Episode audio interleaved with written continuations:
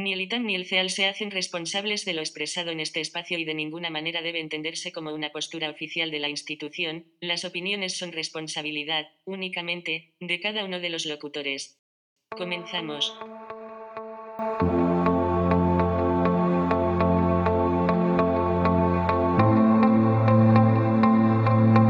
Hola a todos, muy buenos días, tardes, noches, dependiendo de la hora en la que estén escuchando este gran podcast titulado Micrófono Abierto. Estamos en nuestra primera emisión, estamos muy contentos de estar de manteles largos con los invitados.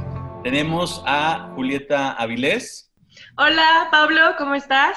Muy feliz de estar otro viernes aquí. También tenemos a Luis E. Chávez. Pablo, Sofía, Julieta, encantado de verles. Y por último, pero no menos importante, nuestra queridísima Sofía Valle. Hola colegas, buenas tardes, mucho gusto.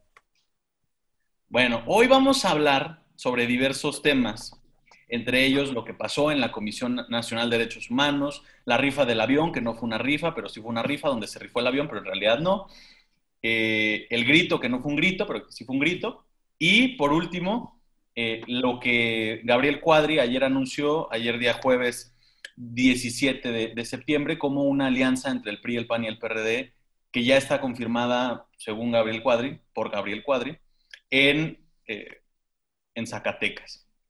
Entonces, pues, empecemos con lo más importante que es lo que, pasó las, lo que pasó esta semana y la pasada en la Comisión Nacional de Derechos Humanos, que fue que un grupo de colectivos feministas tomaron las instalaciones en protesta de que no, de la inacción por parte del gobierno en este tema.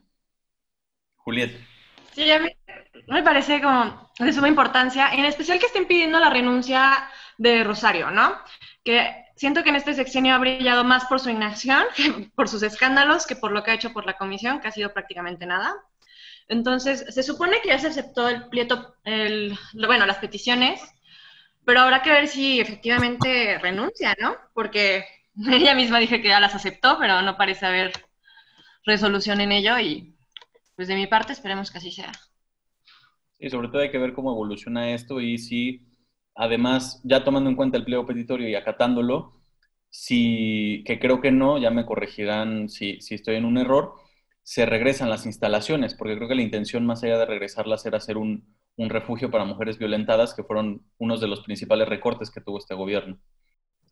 No, y aparte aquí hay dos fundamentales. Una, lo que mencionas a propósito del presupuesto de egresos, que es el hecho de que este gobierno tiene las prioridades medio extrañas en función de que hay proyectos especiales que se le está destinando una parte increíble del presupuesto.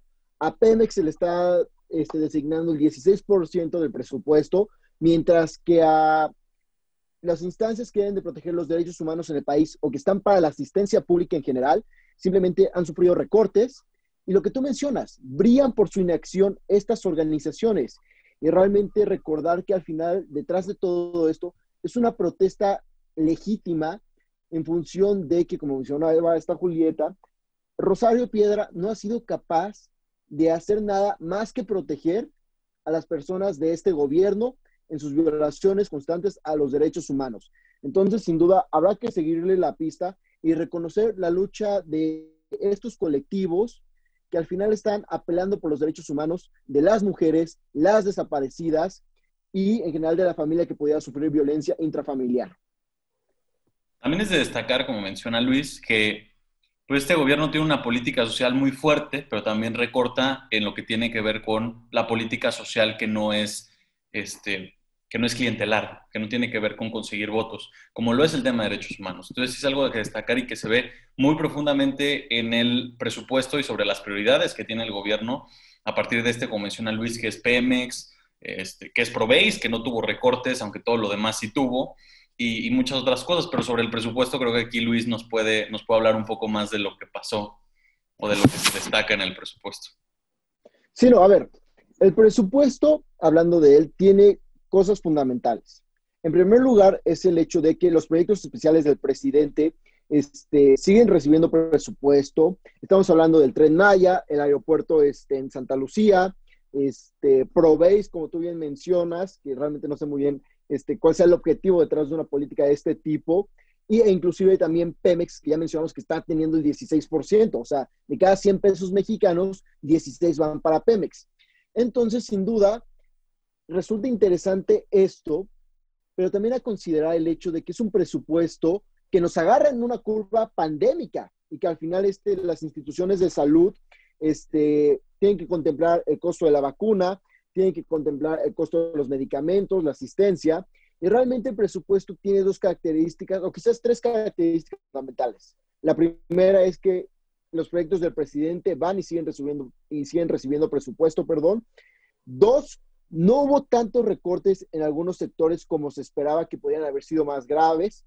Y tres, lo que sí es que lo que hemos estado mencionando desde el inicio del programa, este, la Comisión Nacional de Derechos Humanos y otras organizaciones de tipo similar sufren recortes. Y a destacar especialmente que este, el Instituto Nacional Electoral, contrario a lo que se podría haber pensado desde un inicio, este, no sufrió recortes graves, inclusive pues tiene este boom este, que ocurre cada que hay este boom de presupuesto que ocurre cada que hay elecciones, porque al final se tienen que atender. Sí, creo que muchas veces, bueno, no muchas veces, todo el tiempo se demuestra cuáles son las prioridades de los gobiernos en, en los presupuestos y a qué le dan prioridad. Pero Julieta, ¿qué nos tienes que decir al respecto? Sí, o sea, para complementar un poco lo que dice Luis y que hemos criticado muchas veces ya, es que tenemos presupuestos hechos a la medida de los caprichos del presidente. Y siempre es lo que seguimos viendo ahorita con la CNH. O sea, no hay que, no es muy difícil ver que Rosario Piedra está un poco ahí por dedazo del presidente y de, por su relación con la madre, ¿no? Entonces, ¿cómo esperamos que pongan presupuestos hechos a capricho de una sola persona con personajes que lideran de, por culpa, bueno, por capricho igual de una sola persona y que atiendan a las necesidades de las personas, ¿no? Sí, hay que ver cuáles son las prioridades, si la agenda pública o la agenda presidencial. Pero Sofía, ¿qué nos tienes que decir al respecto sobre el presupuesto y la CNDH? Sí, yo sobre la CNDH se me hace importante ver cómo lo nombramos, ¿no? Porque Em, pues está hablando de la toma de las feministas y las feministas y las feministas, cuando en realidad son familiares de personas desaparecidas y víctimas de feminicidio, ¿no? Eh, vulneradas por los derechos humanos. Porque a causa de este protagonismo de las feministas es que Yesenia Zamudio, que es la que lidera Nacional Ni Una Menos, ella es madre de una víctima de feminicidio, ella se salió de la Ocupa hace dos días y se llevó a las madres con ella. Y dejó solo a las feministas, lo cual las vulnera eh, de manera, este, pues muy importante. Y las deja ante una realidad que es que las pueden sacar de ahí sin, sin darles lo que ellas querían, ¿no? Que era respuesta, que era que el pliego petitorio se aceptara, que era la renuncia de Rosario. Mientras que las feministas, con todo esto de que, del madero, ¿no? Pintado, eh, pues obtuvieron mucha atención de la prensa, pero la verdad es que evitaron que otros movimientos de derechos humanos las respaldaran, porque fueron también activistas eh, del movimiento LGBT eh, a reclamar por sus medicamentos que no, que no habían recibido por la pandemia, eh, retrovirales para atender su VIH. Y la verdad es que las feministas no los dejaron pasar, a pesar de que Yesenia Zamudio los invitó. Entonces, a mí se me hace importante como ver cómo nombramos esta ocupa, que es sobre familiares de personas desaparecidas y víctimas de feminicidio. Si el movimiento feminista se incluyó ahí fue porque apoyaron a las víctimas de feminicidio, pero no fueron las únicas que estaban ahí creo que es bastante destacable lo que, lo que menciona Sofía, de que muchas veces las formas superan a los fondos en temas mediáticos. Entonces se pierde mucho del fondo que realmente se quería conseguir, como menciona Sofía, por parte de los, de los familiares de las víctimas, que sí es un tema pues que ha lastimado a nuestro país desde siempre, pero con mayor intensidad los últimos 14 años, este, en los que pues sí se olvidó esta parte de resarcir el daño a los familiares de las víctimas, que ojo, resarcir el daño, pues, pues realmente hasta el punto en el que no regresar, porque no se puede a la, víctima, sino resarcir el daño que una familia más en México no tenga que vivir esta clase de pérdidas o esta clase de dolos en los, que, es por parte de un Estado fallido. Que más allá de que México sea un Estado fallido o no, ahí podemos entrar en un tema de definiciones, pues creo que estamos de acuerdo en que México es un Estado que le falló a los mexicanos y que esta clase de fallas pues se ven reflejadas en, en esta clase de protestas, pues yo creo que la legitimidad no está en, no está en duda, en esta clase de, de tomas, de protestas, que al final lo que dicen es un grito de ya basta, y ya basta, pues por todas las víctimas de la guerra, por todas las víctimas de, de la política de seguridad que ha, que ha fracasado desde el sexenio de Felipe Calderón hasta la fecha. Pero bueno, este, pasando a temas no tan, no tan, este, pues... Complicados complicados, intensos. Este, vámonos a, algo más, más alegre, que es las alianzas.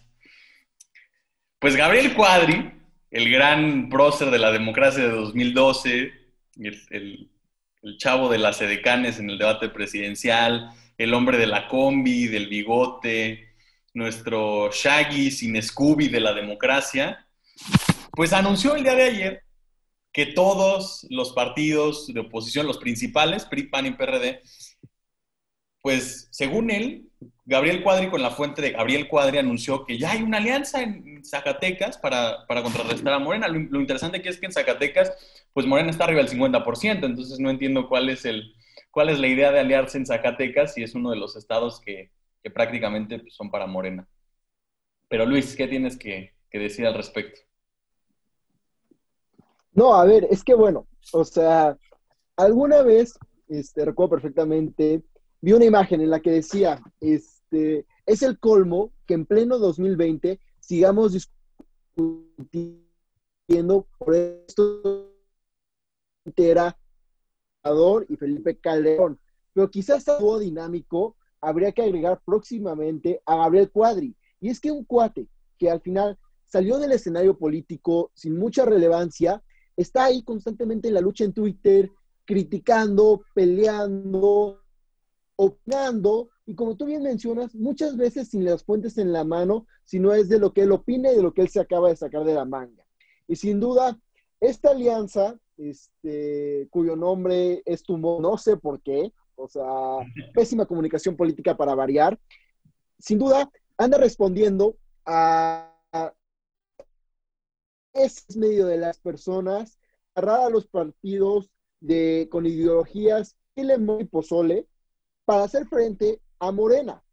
Pero vamos, o sea, yo no critico que se quiera hacer la alianza, creo que es importante. Levitsky lo menciona en uno de sus libros, en el de cómo muere la democracia, la importancia de hacer alianzas, pero también creo que así se junten todos los partidos de nuestro país este, y se quieran enfrentar a Morena, mientras no te que sea claro en cuanto a qué se debe hacer, respondan a las quejas de la ciudadanía y se salgan de esta burbujita de su política y de lo que ellos desearían que fuera, sin duda no vamos a poder lograr nada y va a seguir siendo absurdo. Es,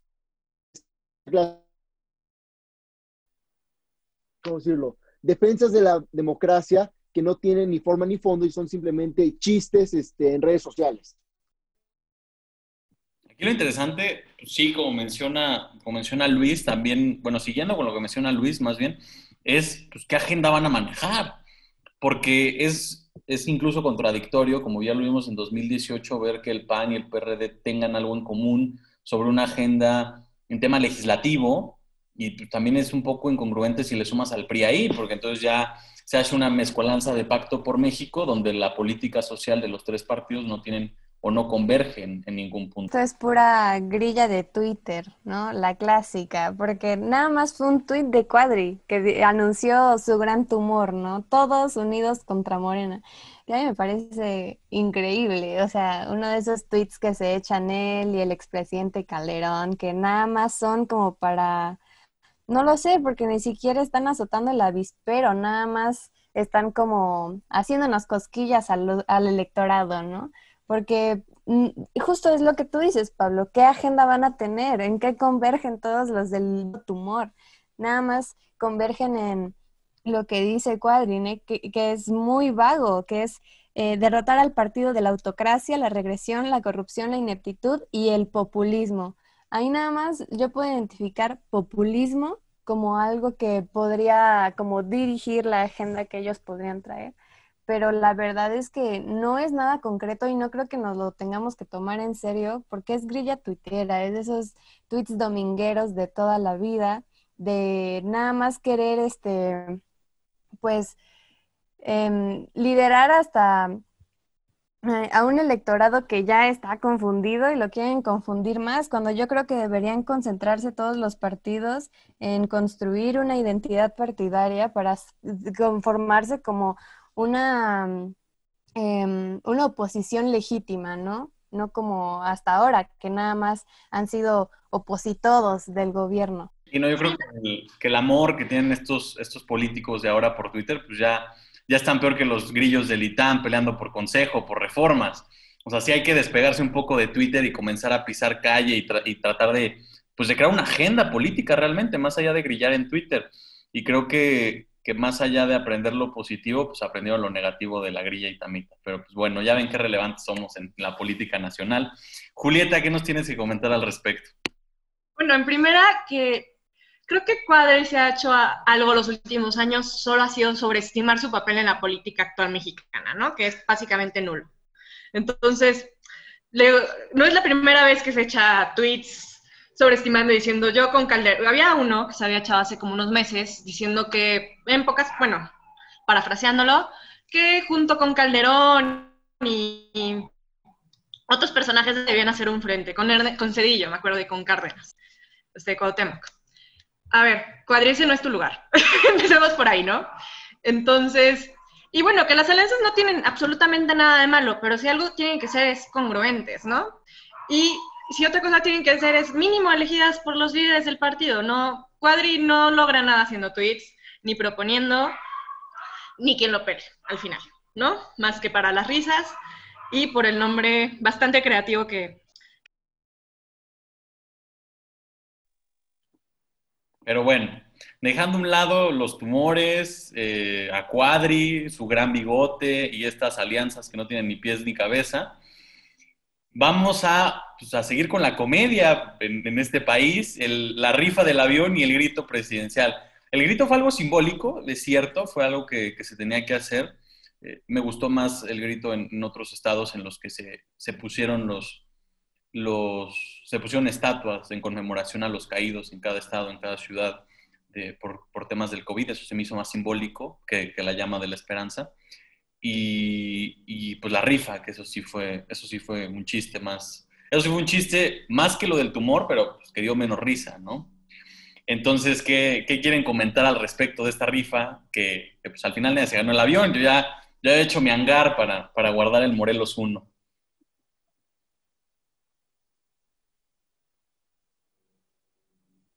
No, pues yo creo que así quedó todo México. Pues a ver, híjole. Pero bueno, Luis, Luis, Luis, adelante. Sí, no, a ver, aquí, hay dos cosas. Este, la primera es lo del avión, que justamente lo que tú mencionas. O sea, resulta francamente ridículo este, que se haya toda simulación en donde de entrada los números simplemente no cuadran y otra cosa. O sea, quienes compraron el boleto ni siquiera era el pueblo mexicano, por decirlo de alguna forma. Eran funcionarios e instituciones de gobierno que seguramente se vieron forzadas para las cantidades que compraron a comprar estos boletos y que al final, este, o sea, vamos, resulta ridículo todo esto y es una simulación que hasta da pena, porque es increíble que en un país como el nuestro este, se aplauda y se permitan esas cosas y sin duda haya quien salga a defenderlo o que lo considere un, un ejercicio este, de resarcir los daños de la opulencia pasada legítimo, cuando realmente es algo que no tiene ni pies ni cabeza. Y respecto al grito, híjole, yo me quedo con dos cosas. Este, la primera es que para un presidente, y esta opinión no es mía, la había leído en Twitter, que para un presidente que está acostumbrado al apoyo popular, a, las grandes, a los grandes eventos, quizás ver el zócalo vacío debió haber sido sumamente doloroso. Y dos, este, sigo sin entender muy bien este, cuál fue este, esta cosa con el mapa de la República Mexicana, luego la llama y abajo como la llama de la esperanza. Eso como, esa combinación de cosas resulta medio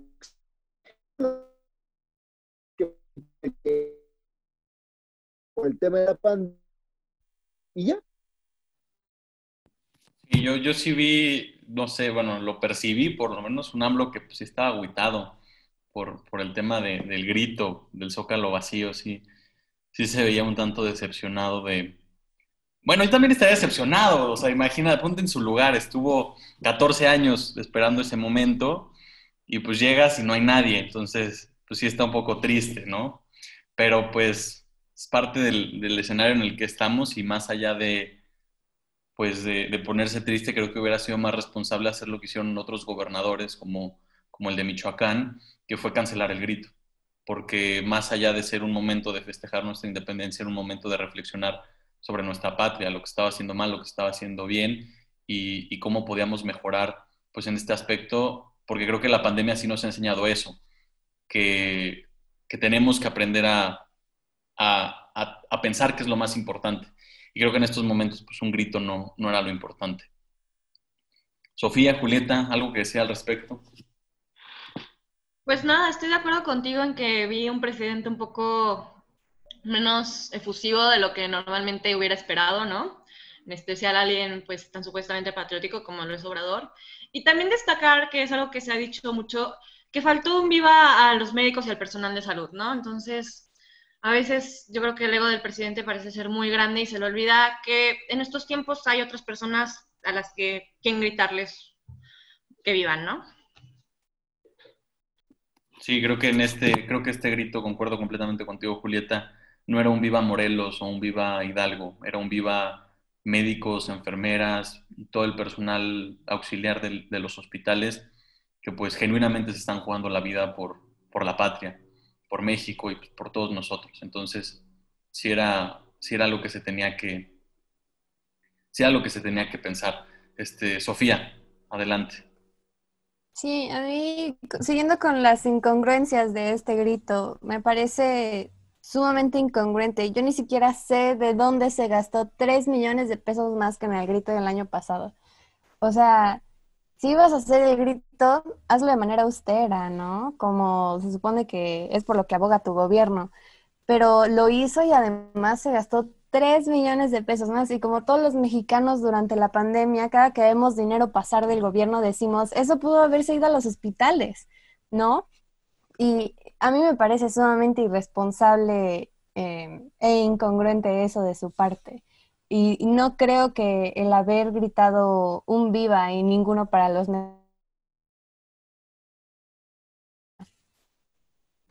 Sí, completamente de acuerdo. Pero bueno, comenzamos con temas sensibles y terminamos también con temas sensibles. Creo que este podcast es pues, un tanto para reflexionar, por lo menos esta emisión.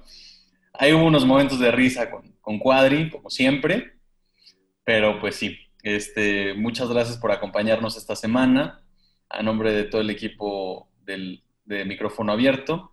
Y pues, Sofía. Muchas gracias, hasta luego. Que tengan buen día. Luis. Muchas gracias a ustedes por la participación y aprovechar para recordarle a la audiencia que este, este será el primer programa de Radio Seal de este semestre y próximamente pueden esperar dos cosas. Este que será, bueno, tres cosas más bien. Este que será este, cada semana, el siguiente que será el próximo viernes, que va a ser este, el análisis este, político, académico del boletín y quizás este, de lo que Sofía y yo nos sentimos más orgullosos, orgullosas, orgulloses, que es este, va a haber radio de género y diversidad, donde sin duda se tocarán este, los temas más relevantes de nuestro país en esto. Entonces, invitar a la audiencia de Radio Seal y quienes nos escuchen a seguirle la pista a estos podcasts, que yo creo, francamente, van a estar muy, muy buenos. Julieta. Pues nada, estoy feliz de estar aquí otro semestre y pues esperando con ansias el siguiente programa. Pues ya saben, no se lo pierdan y pues como, nosotros, como es nuestro podcast y podemos hacer lo que queramos, pues nosotros íbamos a dar un buen grito. Entonces, Que viva México, que viva el personal médico, que vivan las enfermeras y que vivan todos aquellos héroes sin capa que están jugándose la vida por nuestro país. Muchas gracias. Nos vemos la próxima semana.